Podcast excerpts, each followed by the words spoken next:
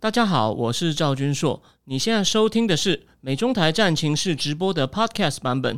每个礼拜一跟礼拜四晚上八点钟，我都会在 YouTube 上直播，用最口语化的方式，深入分析最新的美中关系与影响台湾的重要国际局势。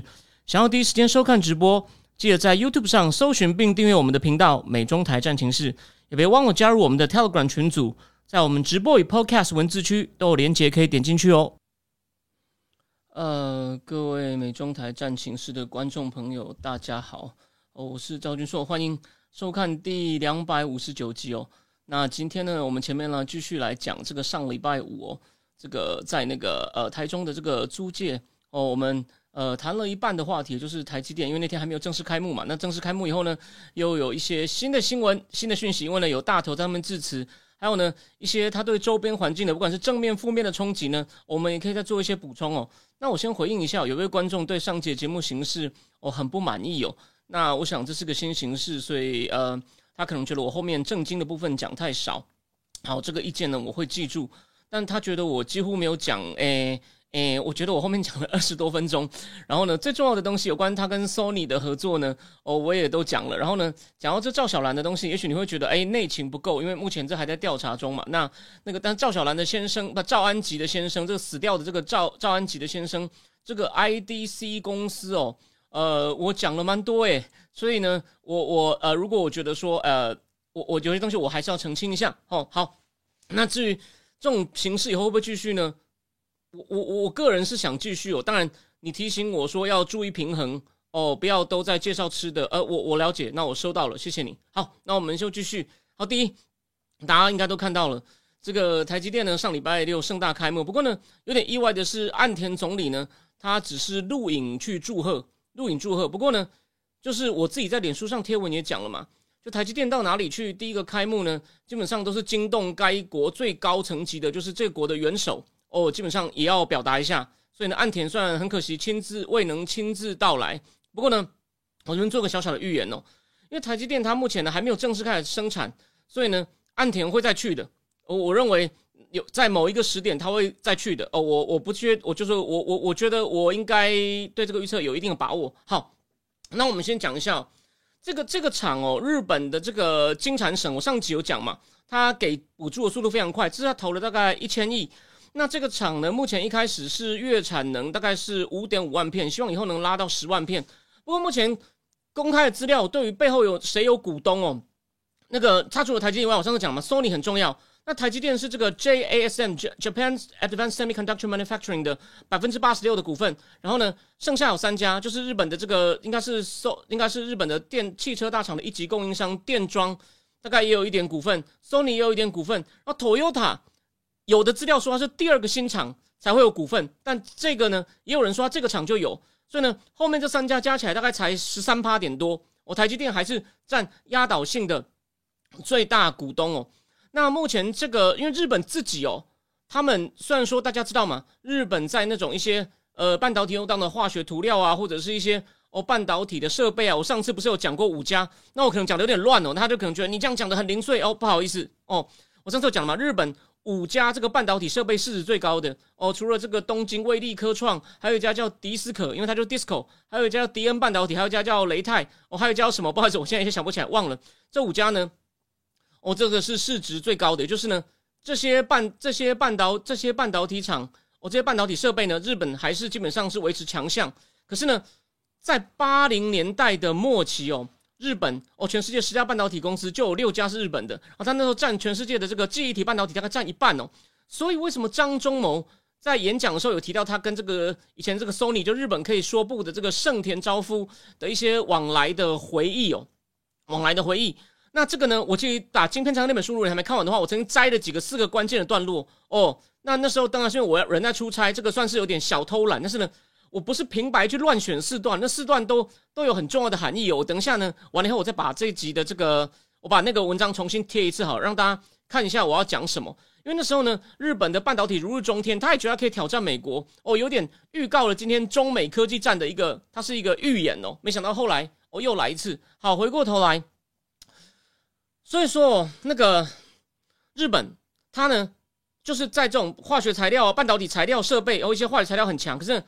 它现在全的世界的半导体的这个产量，这个晶片产量呢，大概剩百分之十左右，而且呢，它自己能生产的大概只到四十纳米，所以他自己成立一家公司叫 Rapidius 嘛。这个我在我去年正经智库一篇文章讲晶片战争这个落后者的竞赛呢，我有讲到。那我这边先再做一个预告，哦，这个正经智库本月最后一篇文章呢，有关这个智库报道的部分呢，我打算写印度也要加入晶片战争了哦。其实。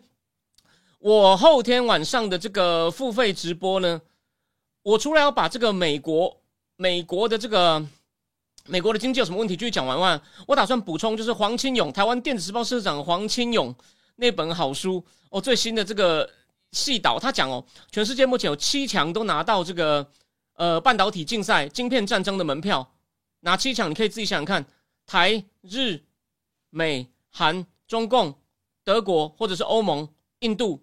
然后呢，第八强他还说还在看看要是谁，但印度部分呢，我打算这个月最后一篇呢，我会赶一下。好，回过头来，日本能生产到四十纳米，那这个厂呢，基本上应该是在这个主要是车用半导体，就是二十几纳米的，所以它下一个厂就是日本的金产省要补助更多，大概七千多亿日币的金金产省的这个金产省哦，它要补助更多，这个二厂呢就会到这个六纳米哦，就比较高阶了。因为毕竟哦，现在发现这个晶片的应用更多了嘛，不管在汽车里面啊、手机里面啊、AI 里面啊，所以然后呢，再来呢，我们来讲一下这个这个开幕时候大头的演讲的一些亮点哦，我就不细讲。张忠谋很意有所指提到，目前有位业内重要人士跟他讲哦，我们像未来哦，对这个因为这个 AI 的关系啊，这个对晶片的需求呢会。持续往上升，所以呢，需要的不是多一座、两座、几座晶圆厂，可能是要多十几座。我们就说，我们需要的不是只是多几万片、几十万片。所以呢，未来这个晶圆厂的这个需求呢，其实需要几十座。那中共其实哦，全世界在盖晶圆厂里面，中共几乎占了一半。当然，它那个都是所谓比较成熟制成的，所谓的 legacy chip。所以呢，我就看到一个粉砖，他的预预示，他认为哦，可能张忠谋最近跟他谈的是谁？是 Sam Altman。对，Sam Altman 呢，他也在往上游想，就是呢。我为了要确保我的晶片供应，就很像苹果，他自己也有很厉害的晶片设计团队。然后呢，Sam Altman 觉得我我的这个 Open AI 哦，后面要弄更多应用呢，我要自己建立一套我的上游，这就是发展。虽然他还是跟人家合作，可是这就是以前产业经济学上讲的所谓的垂直整合。哦，不靠人家，我要自己掌握上游。所以呢，这场仗呢还刚开始打，所以我自己都觉得我要多充实一些哦这些理工的知识。然后呢？再来另外一个亮点呢是哦，日本最懂半导体的三 A 大臣之一的甘利明。那台湾目前这个科技政策评论家最有名的乌林祥先生呢，乌林乌林祥先生啊，他也这次也访问了甘利明，所以他在公视播的节目呢，我应该会把它仔细看完，有些精彩内容再跟各位分享。那甘利明讲的东西呢，诶，有点奇妙哦。甘利明说，当初以为台积电，他说你们应该，他就故意讲的有点刺，他说。当初我听到的时候呢，不会以为是你们要来找再找一个低制造成本的地方嘛？也就是说呢，意思就是说他对台积电有期望的，就你一定要你是我们打这场晶片战争最重要的伙伴。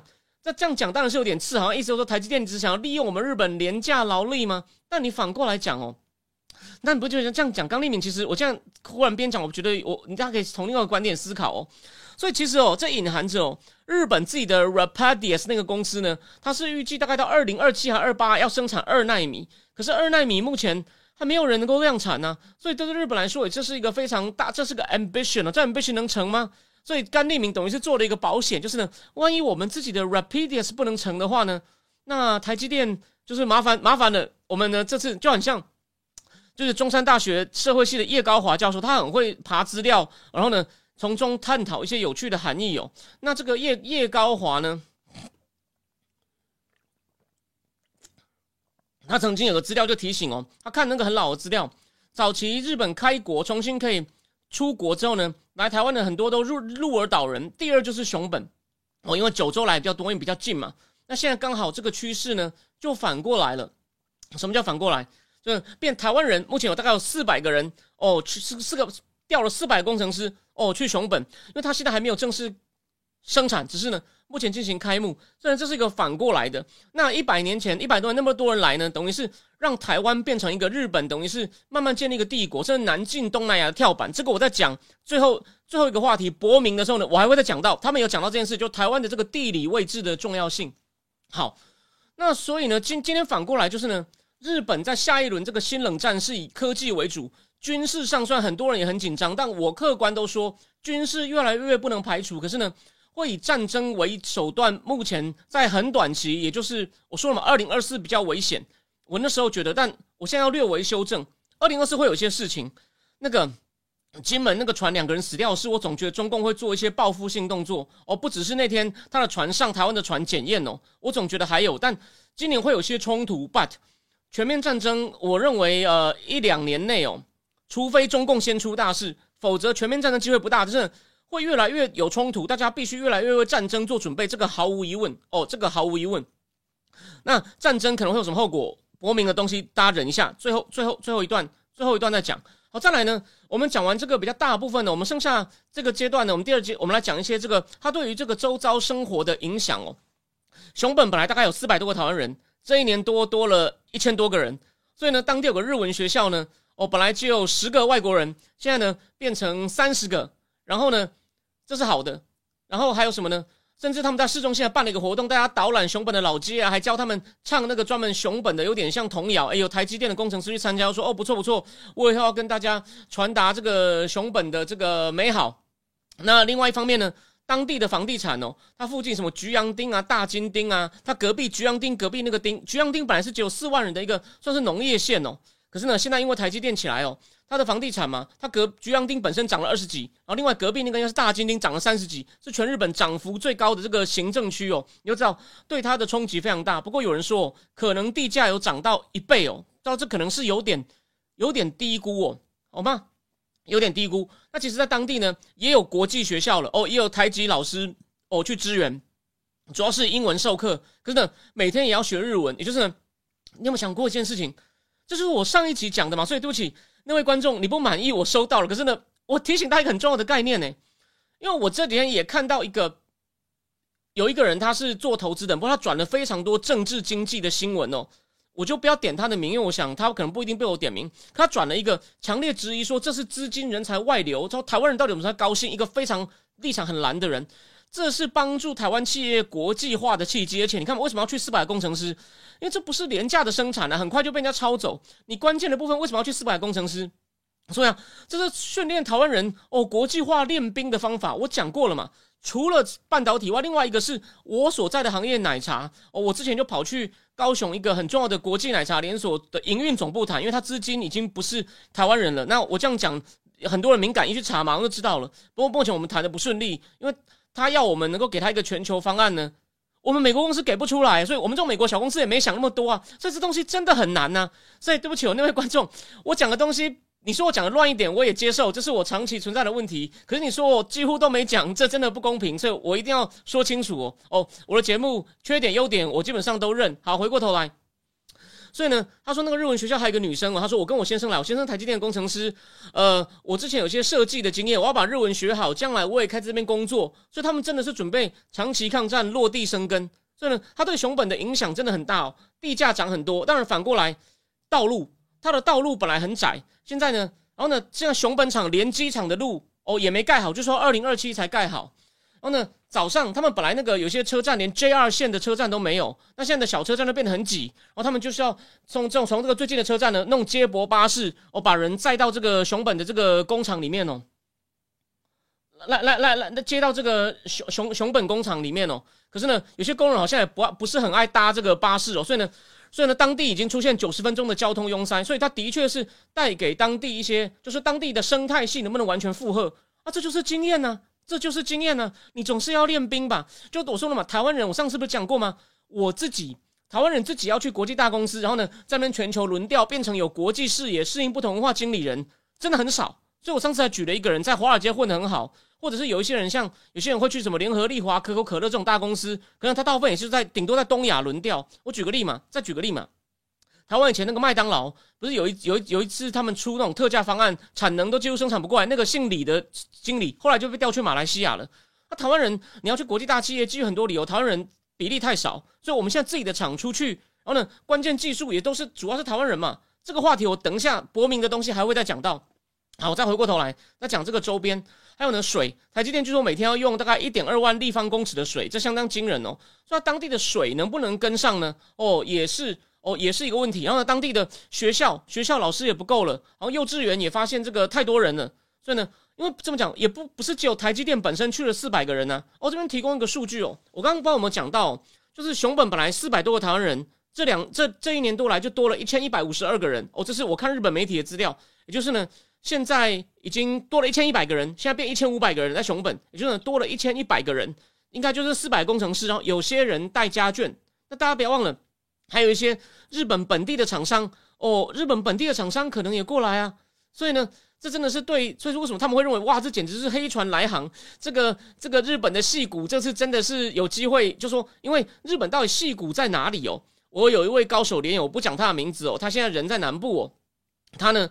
他说：“不是在逐播吗？诶，没有错，看你怎么想。如果你是讲整个生态系的话，还是主播比较周全。可是你讲制造中心的话呢？哦，Sony 早就有了嘛，Sony 早就我我上次就有讲嘛。那台积电也来了，所以呢，以制造方面呢，这边有机会哦，成为这个九这个就是说日本的细岛变成熊本，或你说九州，九州都都可以哦。”所以台积电的确在逐波有一个设计中心在那边呢，跟客户联络什么的。所以在在我就说我我我觉得我们两个讲的都没有错，只是呢目前如果只能选一个的话，他讲的是对的，是是这个是逐波。可是呢，未来哦，如果两个厂出来，而且呢也有六六六纳米的高阶晶片的话呢，我认为诶，应该说日本就有两个系岛哦，两个有点互补哦，这是这是我的看法。当然呃，供大家供大家参考。所以因此哦。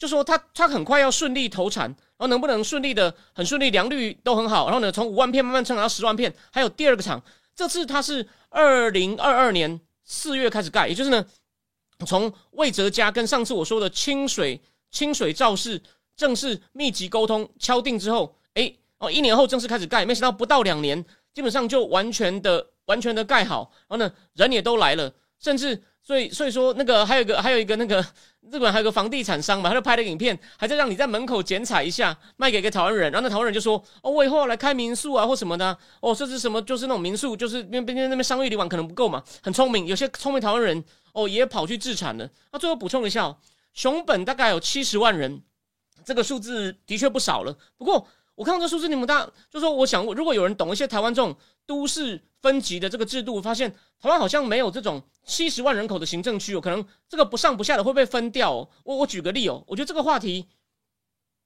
哦对，今天有人补充说，Intel 下一代这个 CPU 对三纳米要给台积电代工，没有错，因为台积就是说这个问题，看集中度实在太高，所以我的意思就是说，你有没有发现，你适当的分散出去一些东西，不要让大家每天盯着你。我不是也很好吗？那分散出去就代表技术流失吗？I don't agree，我不我不 agree。但你可以把它考，你可以当做一个风险哦。但是你你要说这一定吗？对啊，一定讲一定的人，我觉得是实在是太太偏激一点，好像就是在就是在这个唱衰一样哦。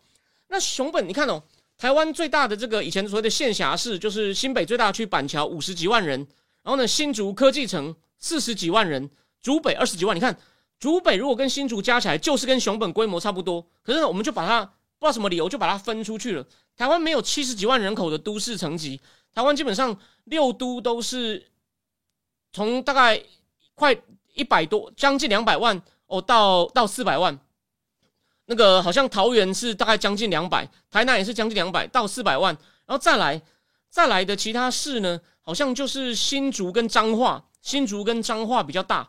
这台湾好像没有七十万人口的层级的城市，那我们再来就看呢，熊本能不能变成日另外日本另外一个哦突破百万人突破百万人的城市哦？会不会就说他现在七十嘛？那剩下的厂再继续盖，甚至可能临时你看盖下一个厂，不是又要来又要来一堆工人嘛？那如果工人哦又带家具，或者这个厂做起来后，一些周边的周边的，不管是上游下游，上游提供设备的，或是下游，你看嘛，台积电这是要车为什么电装跟这个？Sony 都来了，他要给 Sony 的这个 COMS 的感测晶片嘛，然后电装是日本的汽车一级供应商，然后再来 Toyota，听起来也许最好就是他一厂二厂都有股份，所以 Toyota 也需要啊，所以如果 Toyota 在附近建厂，那你想想看，这对整个熊本附近，哎，所以说，所以说为什么对熊本来说是黑船来航这个意义，我想现在大家知道哦，基本上哦不是开玩笑的。好，那我们第一个话题就先讲到这里，如果我想到什么呢，我再来补充，先等我一下，我来这个换一下标题。好，这个 Mike Gallagher 刚来过台湾的 Mike Gallagher，他呢回去以后呢，马上送一个礼，也就是他没有白来。我觉得他来哦，表面上我们看到他见了现任总统、准总统韩国瑜、吴钊燮等，然后呢，还有去台北宾馆。可是呢，我认为他应该有见到，会不会有见到驻台美军呢？哦，他自己也当过，哦，他也当过美军哦。虽然他以前的专长是阿拉伯、阿拉伯方面的，可是呢，他因为跟伯明的关系，有没有？我在节目里面念过，在《天下大乱》里面描写他跟伯明，他跟伯明的关系。所以呢，现在伯明出去了，变成在野，在 Hoover 当研究员。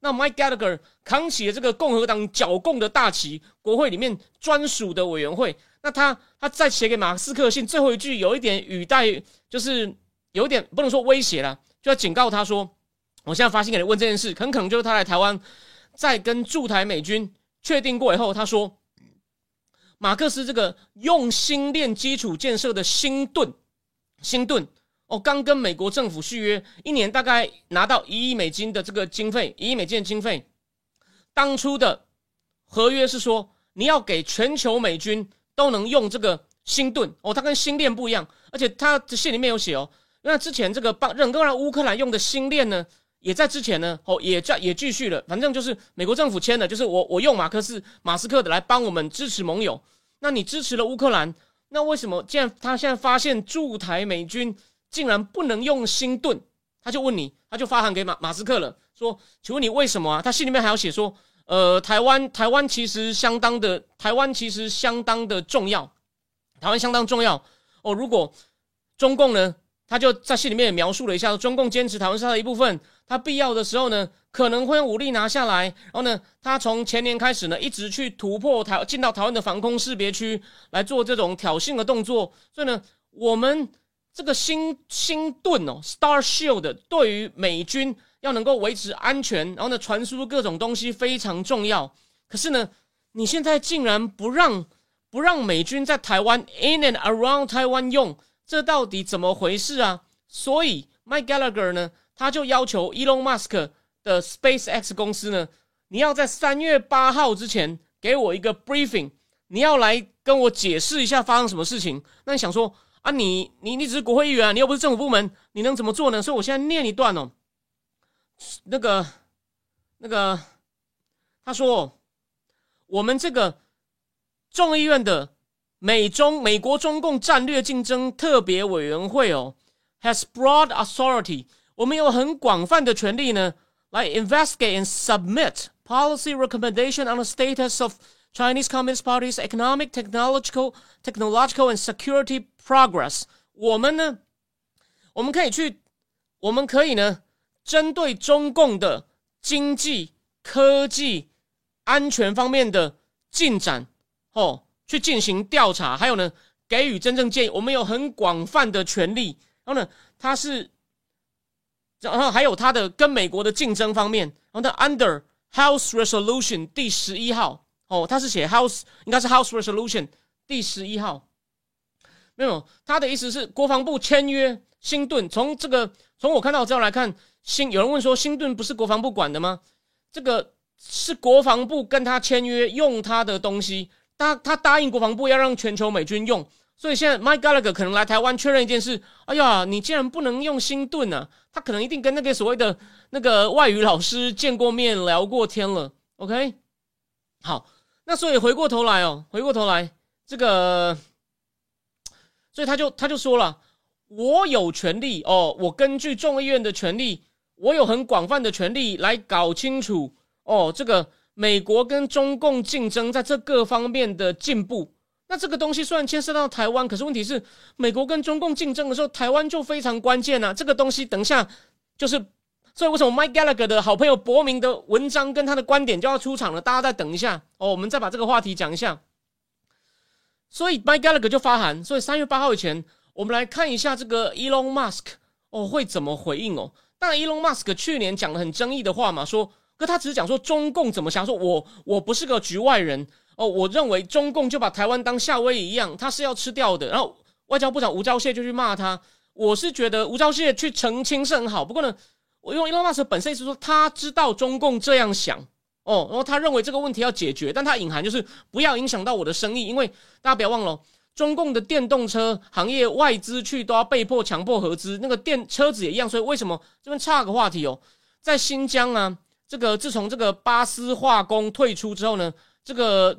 这个福斯跟这个上海一汽就有在那边有合资的工厂，还有在另外一个地方，好像在吐鲁番一个很大的试车场，那个地方非常热哦，但他就要在车在很艰困的情况下跑，看能跑多少。当初调了一大堆，应该是疑似强迫劳工的员工去盖这个试车场，所以呢，这个就被那个被中共制裁的那个专门研究中共怎么迫害穆斯那个这个维吾尔人的这个郑恩国郑恩国挖了出来，他说。你看那个照片，去支援那个工厂的工人都穿一样的衣服，连行李箱都拿一样，这就是强迫劳动的证据。好，所以我们回过头来，我们回过头来，那个伊隆马斯克他在上海有个非常大的特斯拉工厂，他还有享有独资，这这就是为什么他并不想得罪中共，他也是遇到中共就会看就比较，他还是有吐过几次啊，可是 overall 是比较软脚，这跟这个 Apple 的这个 Tim Cook 呢也是也是蛮像的。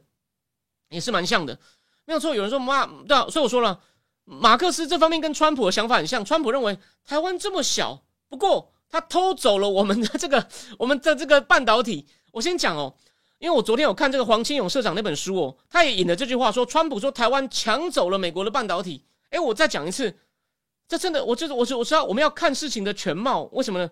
因为川普讲的话很短呢，你黄社长漏了 still brilliantly。所以呢，我也反对川普这个用词，因为黄千伟是后面也是说，川普这样讲理智上站不住脚。那川普，我不否认他在选选举演员的时候讲的比较耸动，他都讲其他国家都专门骗美国，rip 美国 off。他讲到台湾的时候，他也知道你用讲 still 的话呢，这样是你活宝诶，台湾是凭实力拿走的好吗？用拿可以的吧？所以他必须要加一个 brilliantly，就是呢，其实他意思就是说，其实所以呢，他就是，所以说我认为这个不管。我等下讲的东西你赞不成就说，所以川普是他还他没有你想的没有脑，当然他有时候会用比较耸动的语词，这喜不喜欢见仁见智。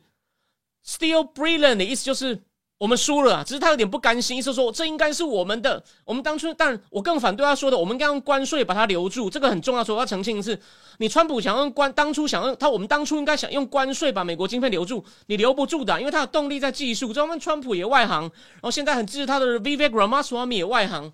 好，所以回过，所以回过头，所以回过头来哦，伊隆马斯跟川普哦，他们的确某种程度上呢，用比较功利的角度看台湾。不过回过头来嘛，你说他不重视台湾，那川普也很清楚啊。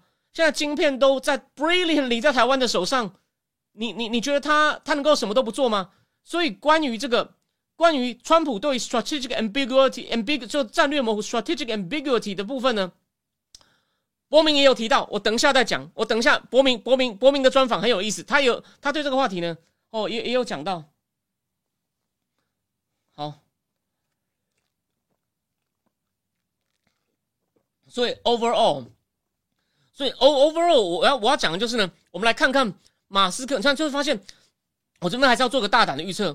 我我我这个我把握不大哦。可是呢，Mike Gallagher 说他不连任，但他说他想要多陪一下小孩。你不觉得这是个还蛮好笑的理由吗？他现在前途大好，诶，他是国会两院最年轻的委员会主委，虽然这个他的委员会不能立法，可是可以，就是你们要剿共都是他在提供子弹呢。他之前不是还出了一份报告，讲那些私募基金、风投基金如何助长了中共的解放军哦等等科技进步，他要把美国这些基金，像类似什么红杉啊，类似像 IDG 这种，全他揪出了六家。哦，这个什么时候我再写给大家，写给订户看？我要再我要再评估一下，因为我再来会蛮忙的。但是呢，这个东西很重要，所以 Gallagher 是主要棋手。你你觉得他会觉得，哎，我没有说小孩不重要哦，但他事业正大好，忽然说为了小孩他不连任，这就是伏笔嘛？我认为为什么呢？因为看起来哦，我认为最好的状况，我这个大家祈祷就好，就像祈祷，插个话题，祈祷陈其迈能把泰勒斯弄来一样哦。应该是 Mike Gallagher 会先入阁哦，这之前其实已经有有媒体报道过，去年 Political 抓过，我再帮大家复习一下。那个，那这样讲好了，你真的够聪明。好，那个 Heisenberg 问了一个很好问题，说他们那些政治精英真的忍得住川普的个性吗？可以，我认为可以。啊啊啊！你有没有想过，伯明要不是到一月六号，你你这样想好了，一月六号伯明很不爽，伯明他他在 podcast 好了，我直接进最后一个，我就换话题，最后一个我们来讲多一点，来好好谈一下伯明跟 Mike Gallagher，就一起讲，先让我换换话题。那那个 Heisenberg 问的问题很好哦，我先讲哦，这个东西真的很重要哦。伯明提供了另外一个角度哦，他在这个 podcast 里面先讲，就是呢，有关美国国家安全会议怎么来的。他说，这个东西现在是所谓的总统私人助理，所以呢，他的里面的谁是总统要用谁就用谁，不用经过参议院。可是哦，伯明说他当初是为了节制总统，因为他说这个小罗斯福呢，他常常都直接发命令给将军，然后呢就不参考，就不跟那些官僚磋商，所以他们就觉得这样不行，我们要把 Pentagon。搬进白宫里面，搬进白宫里面，所以最原始是这样。然后后来到了杜鲁门时代，哎，我反正呢，他的一开始哦，好像才十几个人，然后到了卡特呢，变成三十几个人，变三十几个人，然后到了好像到了这个奥巴马最多，奥巴马到两百五十个人，但我以前看过资料说有到四五四五百个人。然后呢，他说到川普时代呢，又剩下大概一百三十几个人。他说他们走的时候差不多。我说拜登现在要变多了，可能变成。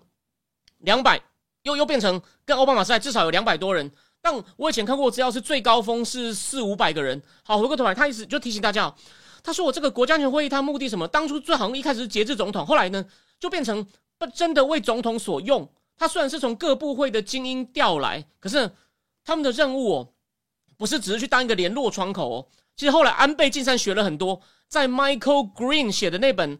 就八旗出的哦，我们这边怀念一下复查，复查很有眼光，翻译这本书，那个 Michael Green 写的，Michael Green 就是当过当过国家小小布希时代国家安全会议的亚洲部主任哦，Michael Green，我等一下波米也会提到他，我等一下会提到他。这个国家安全会议呢，后来就变成总统的私人助理，真的给总统建议，为什么呢？他从各部会调出精英来。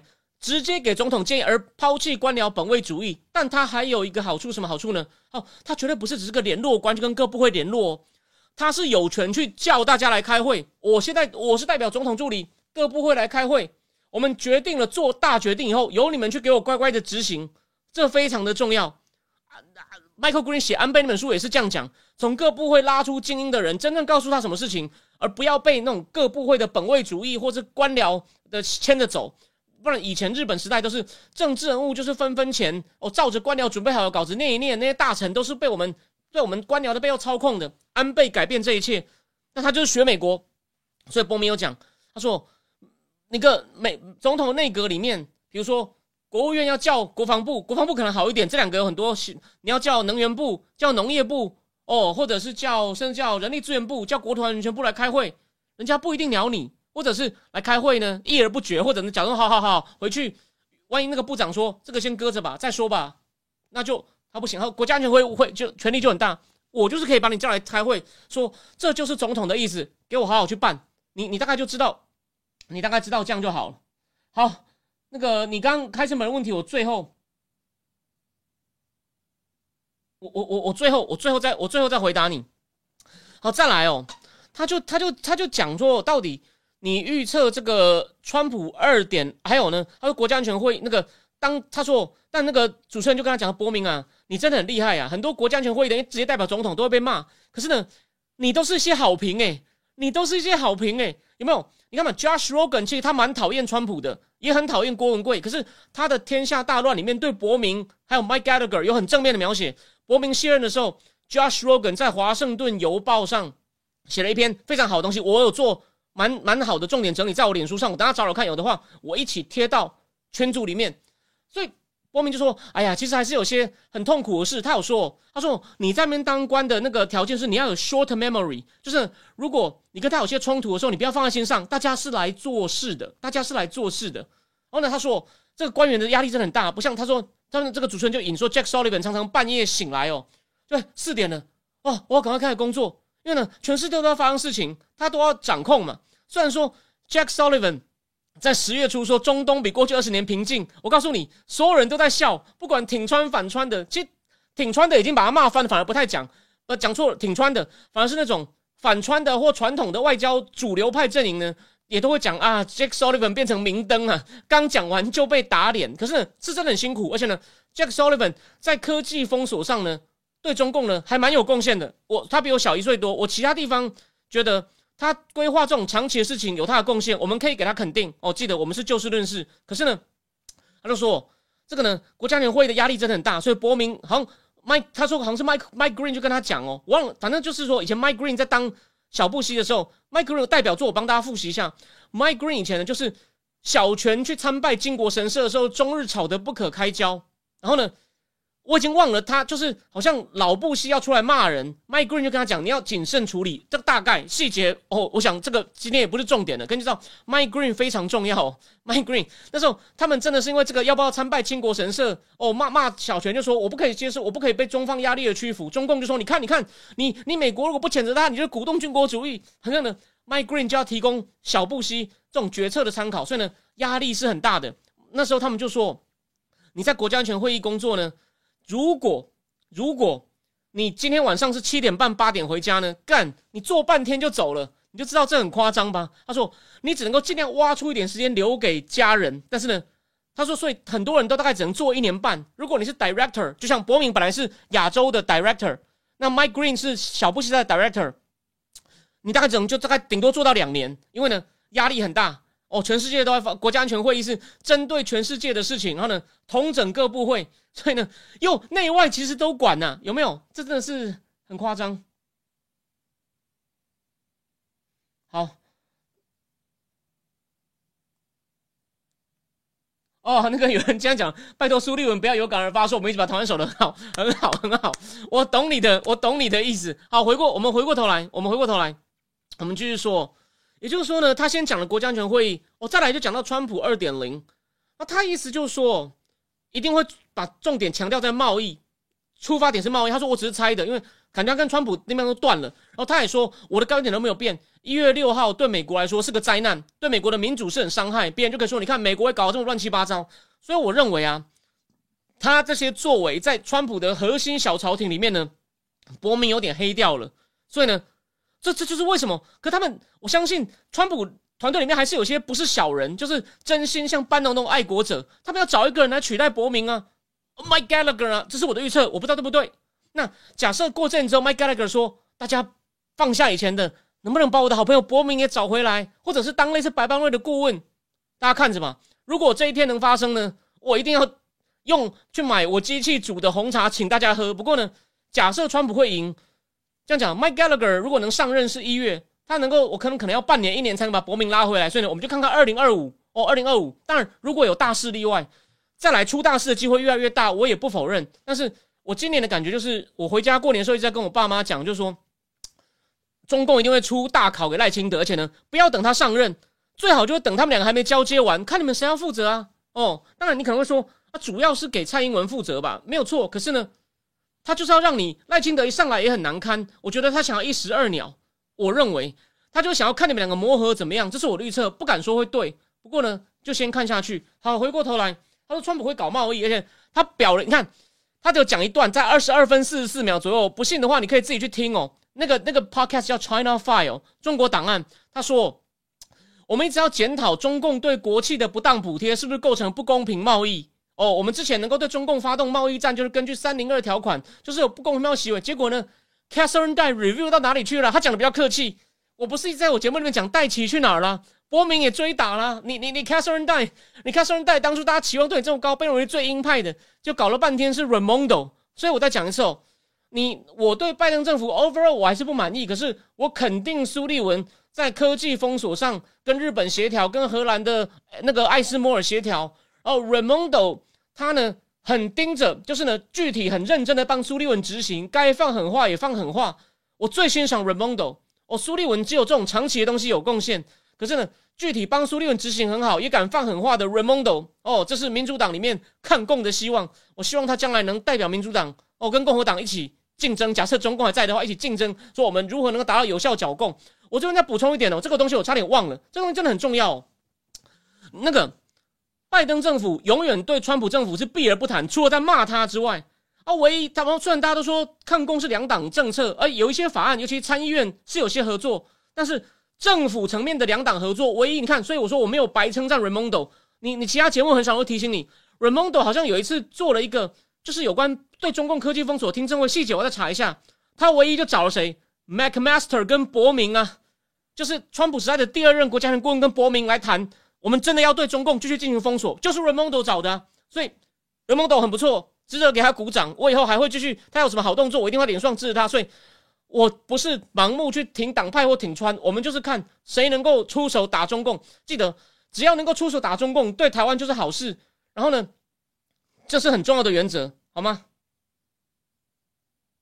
呃，有人说苏立空有建树远远不够，呃，而且对台海过度，对啊，那个他对台海的问题呢，其实跟中共那边桥桥到有，就是哦，对，再来讲到就是那个战略模糊跟这个战略清晰，伯明有讲到。哦拜登讲了四次会保卫台湾，这是好事，我也觉得好事。可问题就来了嘛，伯明没有谈到，就是在第二次拜习会以后，拜登说了啊，这个我再讲一次，嗯，那个一第一次听到人对我不熟的人说啊，川粉那边乱讲，记得我再讲一次，日经的森安健、彭博的记者都讲了，他不，他不，他不愿意在拜习会讲第五次，如果有出事，只进行讲着，我们谨守一个中国政策，连台湾选出赖清德，他说我们守一个中国政策，意思就是。北京跟他讲，你不要做任何鼓动台独的动作。他等于把那个什么叫台独，什么叫鼓励台独，红线，中共认为红线中的红线，主动权交过去了，也就是以守一攻为守，他就是变守势。他说，他就手，就说你不可以打台湾。美国国防部现在也有在很密切跟台湾合作，谢谢。但是他不敢攻了，就是他有点这个被中共划一条红线往后退了。伯明没有谈哦，这是我的补充。但伯明有说，川普的话呢？这样变本来变就是台湾主流意见会说，川普就不肯讲啊，川普没良心呐，这才是他们传统的政策啊，这是美国传统政策，就是不告诉不告诉你啊。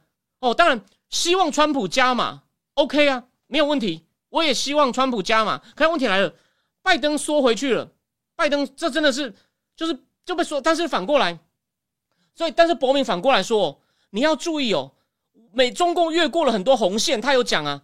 不管是贸易上的，还有疫情，他有在讲这个疫情，他也在讲这个 gain of function，他也谈了一小段，这个细节我就不讲，因为这对我们的分析没有太重要。他就说我们要注意中共一直在越红线，他意思说我们要打回去啊，就说就算他不是说主动进攻，而是中共只要一过红线，我们就是要攻，有没有？所以为什么我这我比较支持，我比较支持共和党，但民主党的好东西我也愿意肯定。我想这个立场还可以接受吧，还算公平吧？哦，我不可能完全没有立场，所以啊。就伯明在提醒说，中共过了红线啊，c a t h e r i n e 带去哪里了？啊，疫情现在怎么都不提了，有没有？所以为什么？那以后呢？伯明还是毕竟他会讲中文嘛，所以假设 Mike Mike Gallagher 进白宫，你想他们两个会不会密切联系？Gallagher 会不会像举个例，苏启的书还是有些价值啊？苏启说马英九以前会半夜一直打电话给他，后来苏启就说，呃，马总统啊，医生医生说我肝不好，十二点前一定要睡，马英九才不打，所以马英九至少还勤于认识吧。哦，这我们记得，我们就事论事。我们在讨厌他其他立场。他当总统的时候会半夜打电话给官员谈很久。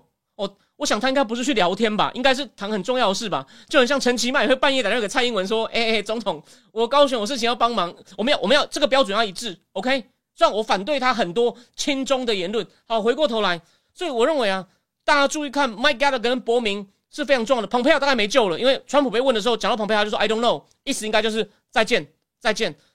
然后再再补充一个消息哦，可能的国务卿是叫 Richard Grenell，他是前驻美国驻德国大使，也当过国家情报总监，短短的，他是 gay，他是 gay，所以你说你如果假设川普用他的时候，你说川普真的歧视那个 LBGTQ 吗？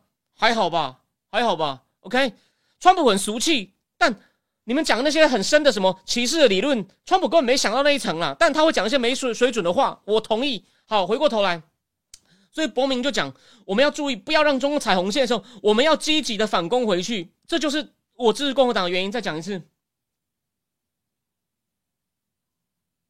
那个现在有人说，不过台湾有人觉得，既然习都已经不模糊，就要统一台湾，那美国是否要改变模糊政策？不然以美论会一直存在。呃，可是哦，现在有个问题啊，你只要一说改变政策啊，像主流派，像葛莱仪嘛。正义智库的订户还没看的，赶快去看那篇，或者我考虑过一阵子开放给大家看。葛莱伊跟柯庆生还有白杰西写那篇就讲了嘛，你要他们就是说把这个，还有另外那个 Judy Blanchard 跟这个何瑞恩写的文章都讲说，你把台湾问题无限制的 kick the can down the road，你要让北京相信将来有机会让台湾自愿的跟你统一，就算是很久的将来，他也同意说北京现在的方案没有，他们不是不支持台湾民主自由，他们也赞成美国要给台湾防卫哦，他就是说，你美国他们认为哦，美国改变政策会刺激到中共，他们的着眼点是台海维持现状嘛，就是拜登最后最后他最后采取的立场嘛。反对任何一方面单方面改变现状，而你如果他如果直接说战略清晰化，先不讲对不对，客观上就会中共说你改变现状，你在袒护台独。哦，就是美国，我是说美国的官员跟总统，共和党也一样，他们会有这个顾虑。但好不好呢？就他到底是会能吓阻中共，还是加速中共想打呢？我不可能现在马上给你答案，马上给你答案。不过。我给你一个思考的方向，这么就要举一下，可能快也要快快要开庭审理的郭文贵教练哦。郭文贵那时候他讲了一个很妙的提议，他说他其实还是有点大中国主义，不过那是那是为他的新中国联邦想要去吸引支持者哦，他们极为反共，主张民主自由，也也呢鼓说方禁止破坏少数民族，少数民族的宗教。郭文贵其实以前常谈宗教，但好重点什么？郭文贵有讲，郭文贵讲了一个事情，如果。台湾被武力攻击，甚至他放得更宽哦。如果台湾被大规模网络攻击，台湾马上宣布独立。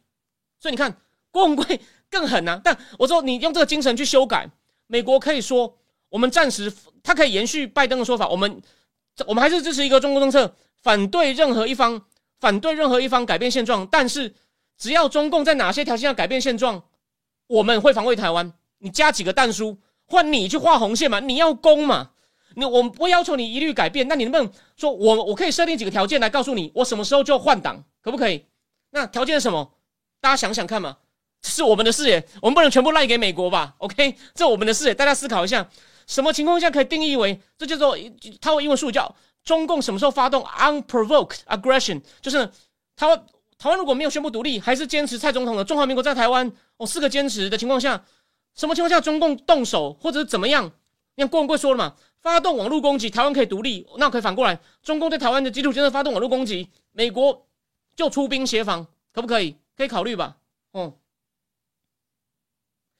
那个 Tom Williams，你你讲的有道理啊，因为 Tom Williams 说他们的点都是贸易利益跟稳定状态，可是我一直觉得拖到最后可能最大问题没有错啊。可是有一派就说 kick the can down the road 可以维持和平。好，那有一派就认为你不先做准备，一直拖才会出事。谁是？觉得一定要提前做准备，Eldridge Kobe 有没有？我去年大概全台湾，我讲他名字，我敢跟你赌，应该没有人讲的比我多。好，回过头来，回过头来，博明哦，这是 Podcast 的部分的精华。不过这个有趣哦，他就问博明说：“你要不要对现在的中美关系，你来点一首歌给大家？”以这首 Podcast 的结束，你知道博明讲什么吗？他说：“我是个 Jazz fan，哎呀，这让我对他更欣赏了。然后我的两个小孩都是以爵士大师的名字。然后呢，然后呢，博明知道点了一首爵士的歌，叫什么？叫 So What。” So what？意思就是，他意思就是说，你看他，我觉得这个隐含，是我自己解释哦，不一定对哦。就像 Tom Tom 靠，就像 Tom William 讲，在在刚聊天室讲的，美国进攻要承担一点代价，美国采取攻势，中共可能会反扑，你美国没有实力挡得住嘛？只要你定好计划，所以呢，中共反扑要怎么样？So what？你为什么拜拜登为什么要怕？你如果能够在拜习会讲第五次，美我们就要防住回台湾。我一定开直播跟你道歉，说你终于硬起来了。我之前那么激烈批评你，哦，我我有点错估你会改变了，拜爷对不起。我希望我有这个机会道歉。不过剩八个月了，我想我机会不大。但是我再讲一次，我的目的，我批评他是为了抗中保台。只要他有进步，我一定愿意称赞、道歉都没问题。好，回过头来，波明还有另外一篇文章在外交事务，我讲几个重点就好。我讲几个重点，他在讲如果台湾。失手会是个 catastrophe，是大灾难。他先他先引用麦克阿瑟的话哦，他怎么讲？引用麦克阿瑟的话，他说他引用麦克阿瑟一九五零年讲的话，就说台湾绝对不能掉。然后呢，现在 time 时间是最重要的，因为那时候韩战打完，麦克阿瑟也觉得啊，这个中共中共赢了，帮助北北朝鲜撑住了，再来可能就台湾就危险了，所以时间很紧迫。国民说，这现在看来难道不是吗？那他先称赞了一下台湾的民主哦，台湾女性国会议员百分之二十八，很高。然后呢，也通过同婚法，但他只讲了一行。而且呢，台湾人还相信民主，他们没有对民主产生疑惑，不像其他地方对民民主很有怀疑。而且呢，他能够给中国一个希望。我知道台湾的声律不喜欢这种说法，说那是他的事。但这在美国立场我觉得合理。他说能够中国民主化，你需要一个范本，所以他说这是台湾在精神意义上的。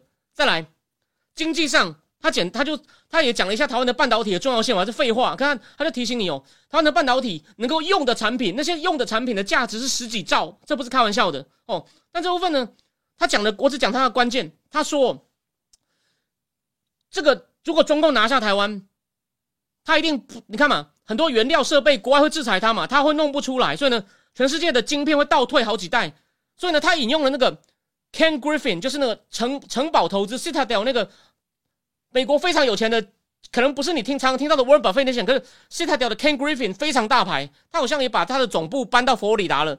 Ken Griffin 就说，如果台湾被拿下来，晶片生产一断，只能用比较旧的晶片，而且呢，传统的生产可能更耗能、更耗电。他说，马上就是个超级大萧条。他就引了这一点，然后他说，但他有提醒一件事哦，中共他就会想办法以台湾的，而且他说台湾的那个工程师会跑光，有可能啊。说不定到时候 CIA 来再都有可能啊！就是 CIA 为了要保全台湾，因为亚历斯就是就是他一定是事先应该有秘密名单，把那些好的工程师全部拿到美国去，然后也许分日本一点，按到时候日本首相可能也要给我们一点哦，要给我们一点，有可能啊。所以他是说，可是呢，他说中共不在乎，中共看成零和游戏，只要我们两个都一起受伤，我就是还是要拿。他说这不会吓阻中共，就算他知道我拿了台积电以后呢，没有原料，原料被制裁。机台被制裁，工程师跑了，没关系，我们大家一起拖累哦。但是呢，你看他引用了 Ken Griffin，哎，这个我倒是没看过，所以 Ken Griffin 非常重要哦。虽然说他 Ken Griffin 也不是说那么懂，我认为他 Ken Griffin 是金融大亨，但是那种人的直觉都很强。他直接讲了嘛，台湾的台湾如果被中国拿下，经济上马上就是大就是超级就是 depression Great Depression 超级大萧条。然后再来再来，最后。他说：“如果中国把台湾吃掉，简单我就简单讲，核武竞赛，日本会要核武，南韩会要核武，然后呢，伊朗也会被鼓动。伊朗被鼓动以后呢，沙特阿拉伯一开始会跟巴基斯坦合作，他们真的合作很深。有一本书叫《黑潮》，非常好。我就记得，诶，一年多以前，就是拜登要去中东的时候，我曾经开了一集直播，本来想要带水烟来抽，结果没有抽。结果那集太我我准备资料，还有我讲了两本书嘛，《黑潮》跟另外那本那个《成王之路》嘛，谢谢那个。”年轻的总编辑涂峰恩，赶快寄一本给我哦！我不是那会跟人家去要免钱，可那时候是因为他还没上市，差几天。我说峰恩，你可不可以寄一本给我？诶，他就寄一本给我了，非常谢谢他哦！也祝他这个出展成功。回过头来，那个沙特阿拉伯跟巴基斯坦一直有那种极端伊斯兰势力的连结，所以呢，加上巴基斯坦那个阿尤坎嘛，那个核弹之父嘛，他他好像最近才又不死了没？不好意思，请大家帮我提，帮我帮我，如果你有查到的话，告诉我一下。沙特阿拉伯一开始会请请巴基斯坦给他核弹，之后就会自己弄出来。他说会引发全球的核弹竞赛，所以你看，全球经济大萧条，核弹竞赛，中国民主堡垒希望都没有了。还有地缘上，中共会以台湾为跳板，做做全球扩张。伯明还列了一个例子哦，中共现在在阿根廷跟纳米比亚都有一些观测站，然后呢，他现在在这个吉布地，在那个吉布地，还有另外一个地方有坎坎布迪亚柬埔寨有基地。中共还打算在加蓬、加蓬就西非之前政变的加蓬、吉内亚比索等国想要建立新的军事基地。那如果有台湾的话呢？它可以当跳板四处扩张。所以伯明真的写的很完整哦。所以我最后最后的时间，我要我要做两件事情哦。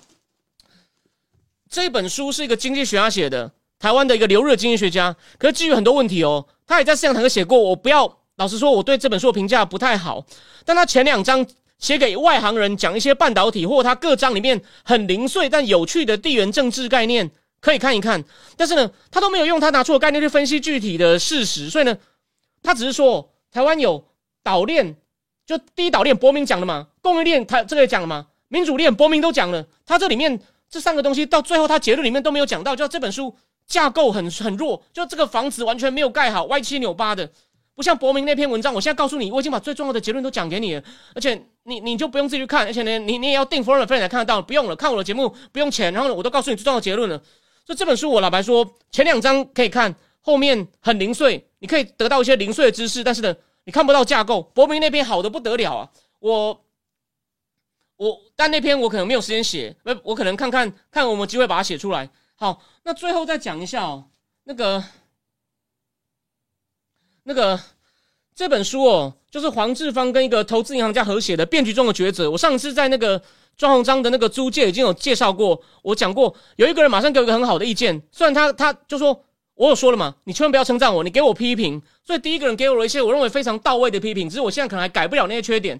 所以我再说，再再再这样好了，我们在十天，然后有第二个人呢，他把我骂了一顿，说我那次都没有讲正经。哎，我讲的少，我承认。然后呢，可能讲的又有点乱了一点，因为边吃饭，我也承认。那所以呢？我我保留一点主观的权利。如果真的只有你们两个写的话，我就送你们两本。我不会因为你骂我，我就不爽。但是我我觉得我那天还是讲了一些有料的东西，但比较乱哦。如果让你觉得不舒服，sorry。如果还有人愿意写两百多集，你觉得哪一集你不用说好哦？你你讲说你有得到收获，就像有一个人说他因为这样考上大学了，这也可以。或者是你说教授你应该要做什么改进，或者是你这集内容不错，但讲的太乱，你只要让我有打到我的哦，两本两本哦，两本我就请商周寄给你。那这一本呢？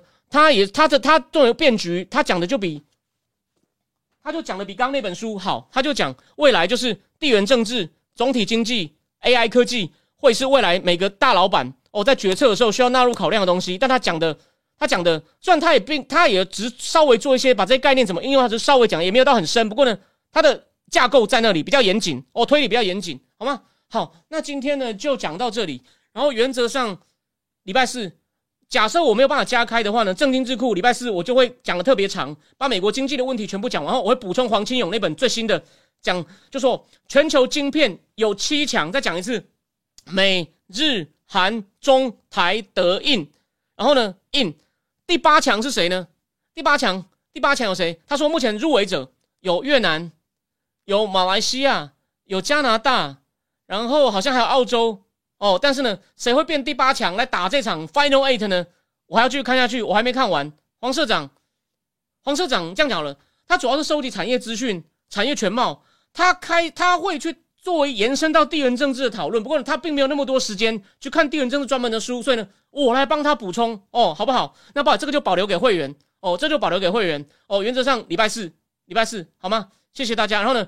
二月我可能最后一篇文章稍微会拖一两天，讲印度，就看看印度是不是有像黄社长讲的，是已经进入第七强。我们来讨论一下印度如何追赶晶片战争哦。这谢谢请我喝咖啡的人，再等一下。好，那今天呢就就讲到这里哦。最后对，就像 Tom Williams 讲的，伯明真的是人才，不用真的可惜。所以往好的想，往好的想，有就说希望这样讲了，只要川普能回来，Mike Gallagher 能能赢的话呢？Mike Gallagher 能入阁的话呢，我就庆祝。我想办法，只要我那时候，只要我那时候业务工作继续做，收入还可以，我包个场地来办一场川普政策二点零展望及 Mike Gallagher 好吗？如果确定的话，我答应各位哦，我我答应各位。好，那原则上就先这样，非常谢谢大家。